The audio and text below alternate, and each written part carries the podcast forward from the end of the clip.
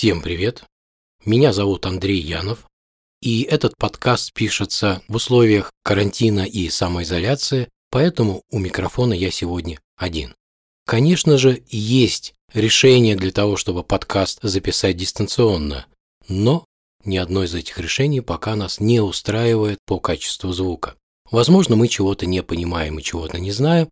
Мы работаем над этим вопросом и надеемся, что скоро нами будет найдено устраивающее нас решение.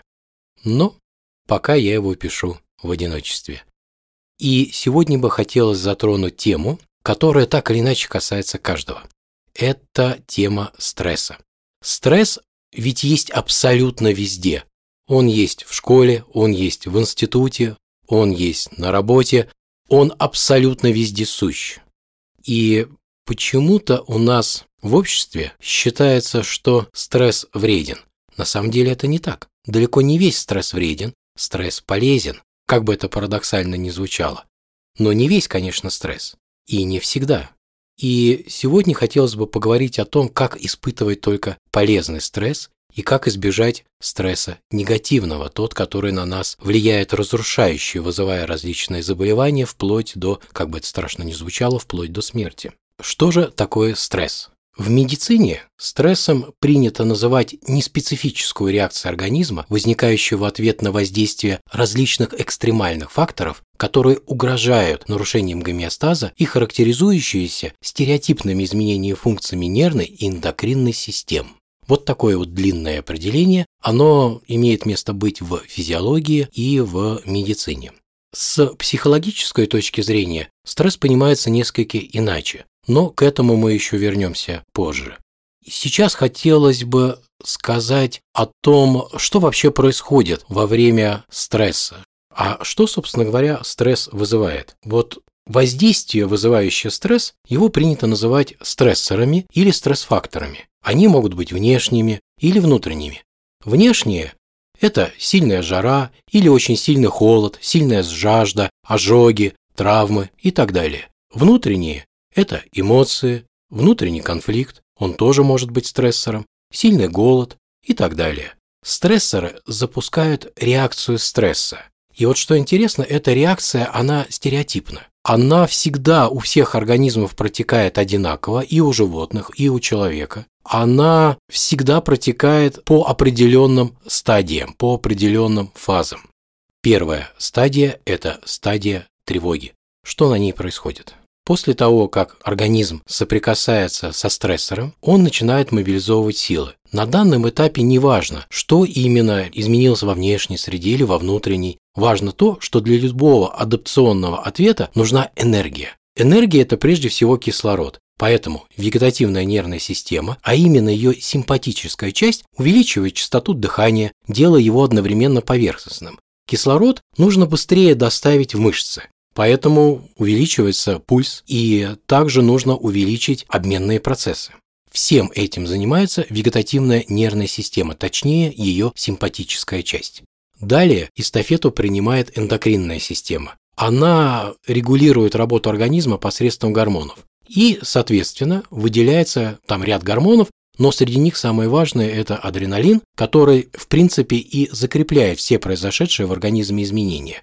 И также выделяется кортизол. Вообще общеизвестно, что кортизол – это гормон стресса, который изменяет многие-многие функции в организме. В зависимости от силы стресс-фактора, реакция тревоги может развиваться мгновенно или нарастать на протяжении нескольких часов, ну или даже, такое тоже бывает, на протяжении нескольких дней. После того, как эндокринная нервная система закрепила те изменения, которые произвела вегетативная нервная система, стадия тревоги завершается. Важно заметить, что на этой стадии сопротивляемость организма снижается. И если стресс достаточно сильный, ну, например, большая площадь ожогов, то организм может погибнуть. Если же влияние стрессора соизмерно адаптации, то наступает тогда следующая фаза. На ней все признаки тревоги исчезают, а сопротивляемость становится выше нормы. И это стадия адаптации. На данной стадии лидирующую роль играет центральная нервная система. Все происходящее на этой стадии носит адапционный характер. Происходит повышение глюкозы в крови, увеличивается деятельность иммунной системы и так далее. Также на этой стадии в работу включается парасимпатическая часть вегетативной нервной системы. И ее задача вернуть организм в норму. Ну, например, уменьшить количество выбрасываемого кортизола, снизить э, пульс и так далее. То есть все изменения, которые произвела симпатическая нервная система, теперь пытается привести ну, к неким исходным показателям парасимпатическая нервная система. Но при этом общая выносливость организма, она увеличивается. И человек начинает обладать, ну, фигурально говоря, некими способностями, значительно превышающими те, которые он имел в обычном состоянии до того, как у него начался стресс. Я думаю, что нет большого смысла углубляться глубоко в физиологию стресса. Важно только заметить, что эта стадия имеет два варианта прогноза. Первый – позитивный. Организм приспособится и будет нормально функционировать в новых условиях, а после завершения действия стресс-фактора придет в совершенно уже обычное состояние. И негативный. У организма не хватит ресурсов и наступит истощение. Собственно говоря, следующая стадия – это стадия истощения. И эта стадия обычно наступает, если стресс сохраняется длительное время, и из-за отсутствия ресурсов начинается сбой в различных системах организма. Прежде всего, сбои происходят в слабых органах. Они происходят там, э, ну, во-первых, где есть некая генетическая предрасположенность. Они происходят в тех органах, которые в обыденном состоянии до стресса на протяжении достаточно длительного времени были под э, повышенной нагрузкой. Они происходят в тех органах, в которых наблюдаются какие-либо хронические заболевания. И если стресс будет продолжаться, ну, организм, увы, может погибнуть. Длительный уровень кортизола он может привести к ряду заболеваний, например, таких как диабет, повышение э, давления, что в свою очередь э, будет э, со временем перетекать в гипертоническую болезнь, которая в свою очередь уже будет являться риском возникновения инфаркта, инсульта. Также может возникнуть проблема с желудком. В конце концов, могут возникнуть заболевания центральной нервной системы и так далее. Поскольку нервная и эндокринная системы являются основными системами, которые регулируют протекание всех процессов в организме, изменения в их функционировании приводят к изменениям практически во всех органах. Поэтому проблем можно ждать абсолютно везде. Как было уже сказано, я, я не вижу большого смысла погружаться в физиологию стресса. А хотелось бы выделить такое понятие, как эмоциональный стресс. Эмоциональный стресс возникает тогда, когда человек длительное время переживает сильные негативные эмоции. При этом, кстати, важно, что стресс вызывает не сами происходящие с человеком события, а интерпретации этих событий. И есть такая прекрасная книга, называется «Цивилизация и сердце». Автор ее Консинский. И в ней описаны четыре стадии эмоционального стресса.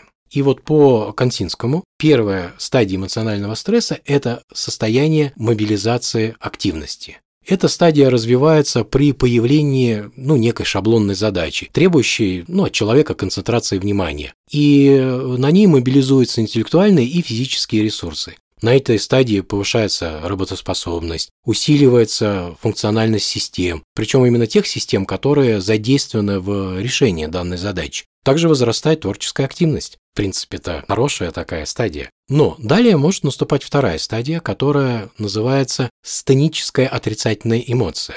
На данной стадии продолжает развиваться мобилизация сил. Если задача оказалась слишком сложной, а та мобилизация, которая произошла на предыдущей стадии, ну, оказалась недостаточная. Здесь максимально возрастает напряжение. Но появляется гнев, негодование и ярость увеличивается до предела активность систем, задействованных в решении, ну, там, той задачи, которую человек решает. Максимально увеличивается внимание. Также подскакивает давление.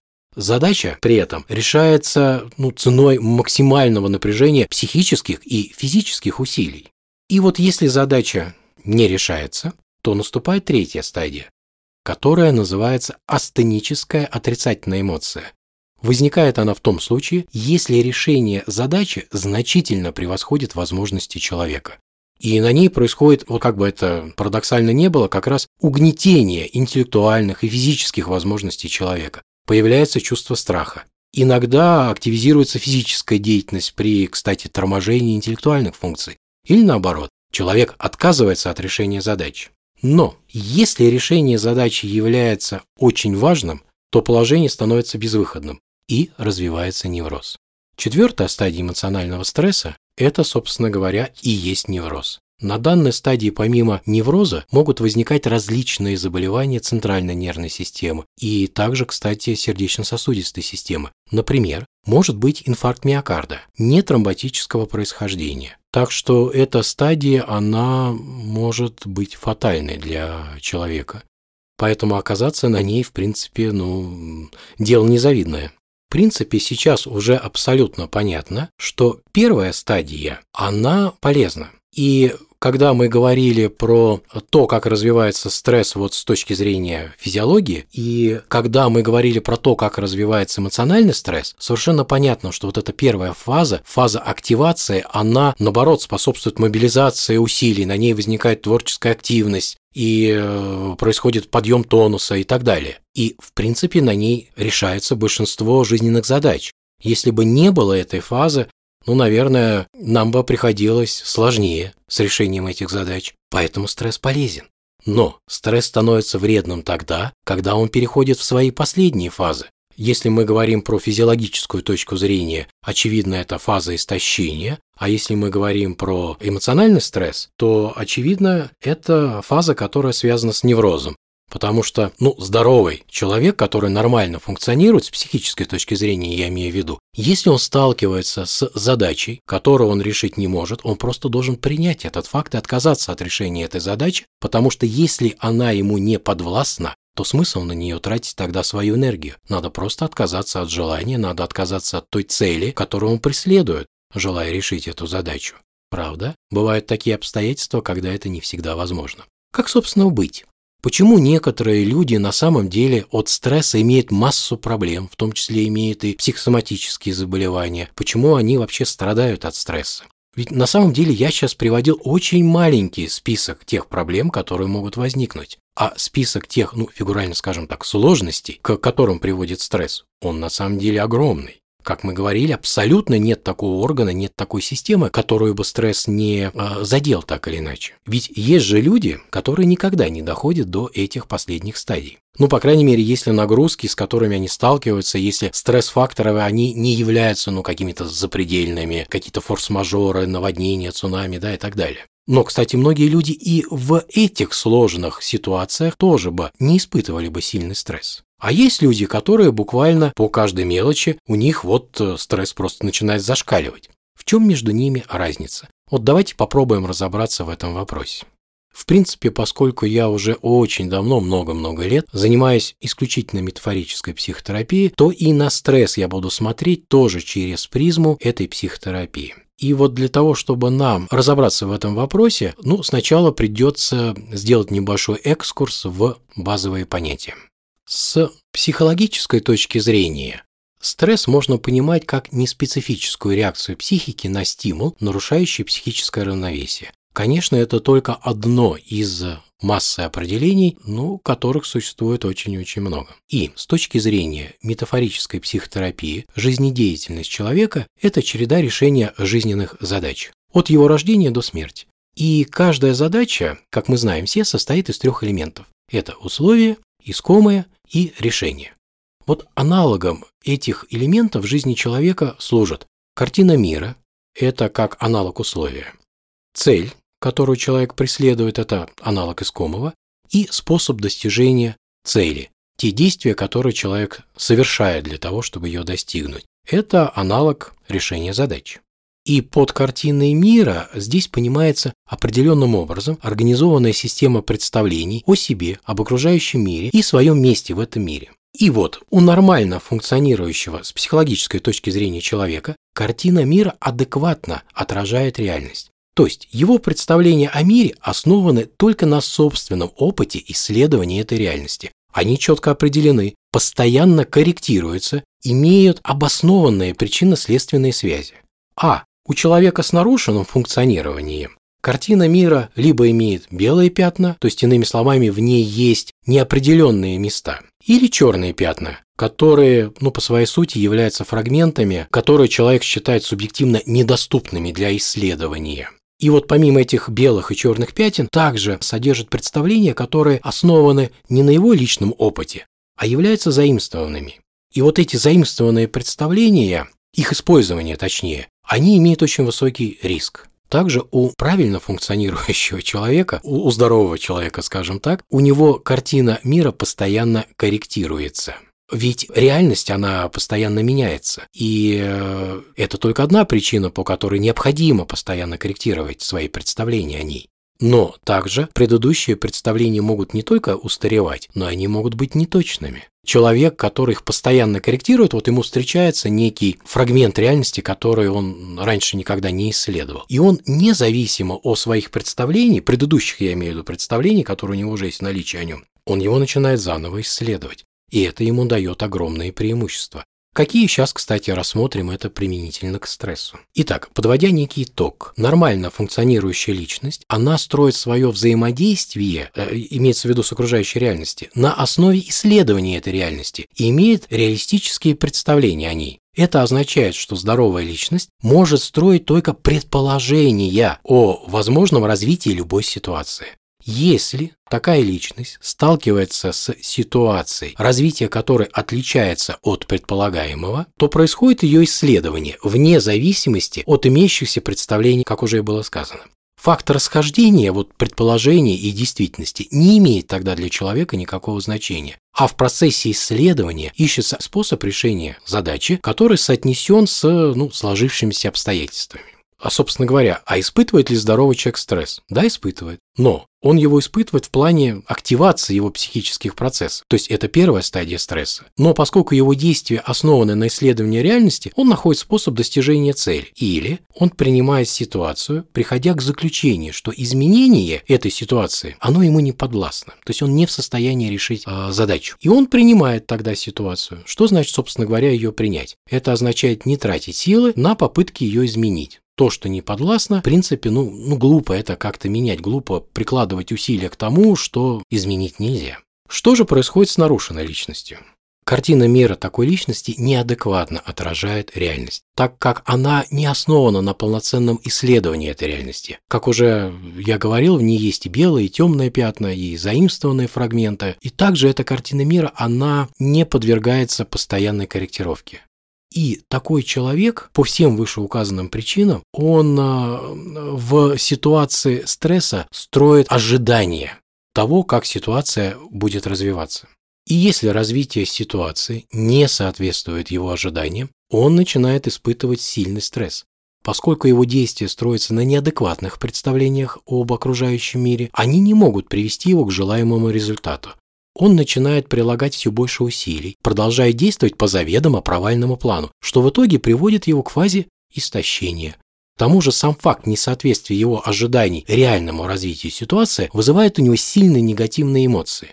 А это, в свою очередь, приводит к тому, что он тратит дополнительную энергию на эти переживания, а не направляет ее на поиск решения той задачи, которую он должен вот решить в этой стрессовой ситуации.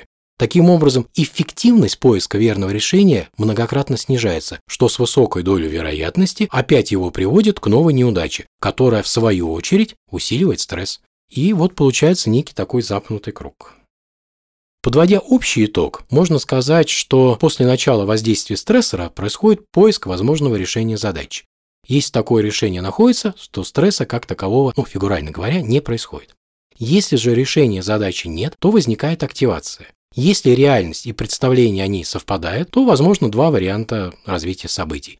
Решение находится. Если найти это решение в принципе невозможно, то есть ситуация является неподвластной, то тогда происходит принятие, и тогда человек отказывается от желаемого и пытается совершить некие действия, которые вот в сложившейся ситуации позволят ему максимально быть счастливым. Ну, насколько это возможно. Если же реальность и представление о ней значительно расходятся, найти эффективное решение представляется маловероятным, что и приводит к негативным эмоциям. А если при этом еще и имеет место высокая ценность нахождения решения да, вот в стрессовой ситуации, то это неминуемо приводит тогда к истощению.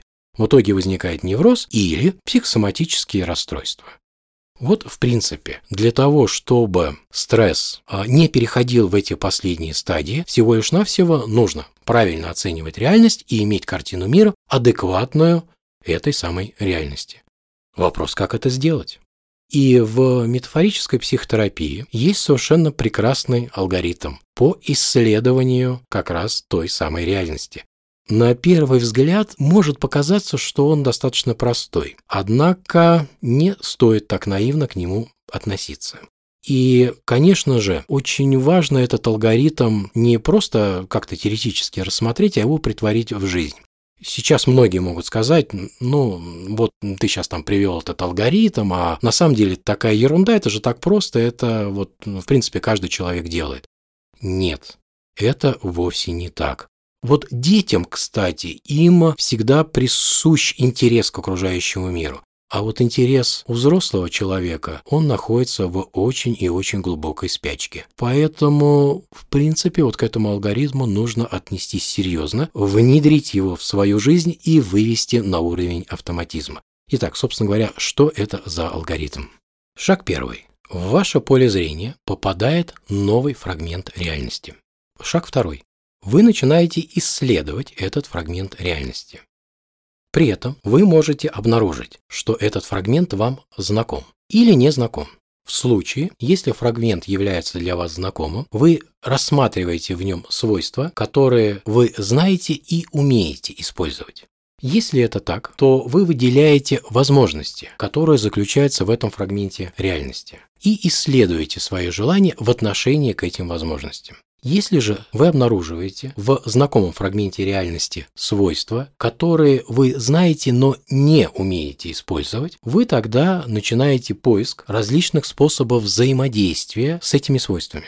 И опять вы выходите на шаг выделения возможностей, заключенных в вот этом фрагменте реальности. И потом опять же соотносите исследование своих желаний в отношении к этим возможностям.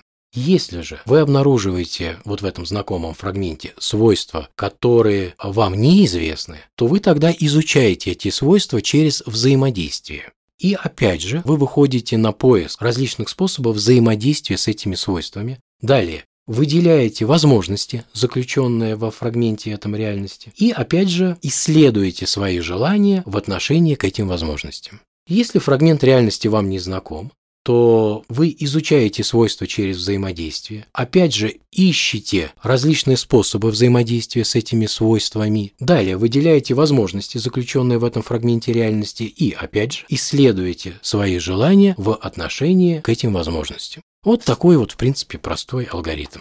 Что еще к этому можно добавить? У человека, у которого адекватная картина мира, у него, в принципе, на все есть свое уникальное мнение. Почему это так? Потому что он постоянно исследует окружающую реальность. Он а, постоянно исследует не только внешний мир, но и самого себя. И в результате этого исследования, в результате вот опыта взаимодействия, у него возникает как раз вот это вот собственное мнение. Кстати, вот если человек обладает вот таким уникальным собственным мнением абсолютно на любой счет, то он тогда, безусловно, безумно интересный собеседник. Это, кстати, огромный плюс ко всему прочему. Такой бонус. А, в принципе, человек с адекватной картиной мира, он не может быть неинтересным собеседником. И, как уже было сказано, он постоянно корректирует картину мира. А что для этого надо? А для этого нужно во всем всегда сомневаться. И вот эти вот сомнения вывести вот буквально на уровень автоматизма. Потому что, увы, но люди не всегда сомневаются, а только когда их, опять же, предположения, они значительно расходятся с тем, что они видят, и вот тогда в них затаивается некое сомнение. Сомневаться нужно всегда и во всем. И, конечно же, исследуя реальность, этот человек не ограничивается поверхностным исследованием. Он всегда идет вглубь. Ведь что такое? Ведь, по сути дела, картина мира, она создается посредством интереса. А что такое интерес? Вот с точки зрения метафорической психотерапии это деятельность по задаванию вопросов и поиска на них ответов. Вот очень многие люди с неадекватной картиной мира, они как раз задают вопросы про окружающую реальность, но почему-то не ищут на них ответы. Вот если ответ не пришел откуда-то там сверху, не знаю, сбоку, то он ниоткуда и не приходит. Они говорят, ну вот вопрос задал, а ответа нет. А что ты сделал для того, чтобы его найти? Вот эта составляющая, она очень важна, и она кажется на самом деле очень простой, очень такой элементарной. Но вот многие люди почему-то этим пренебрегают. И это, кстати, статистика и не маленькая. Ну, собственно говоря, на этом, очевидно, можно закончить. Я, я всем желаю иметь адекватную картину мира и желаю, чтобы ваш стресс никогда не выходил за первые две стадии. Будьте здоровы, будьте счастливы. Всем пока.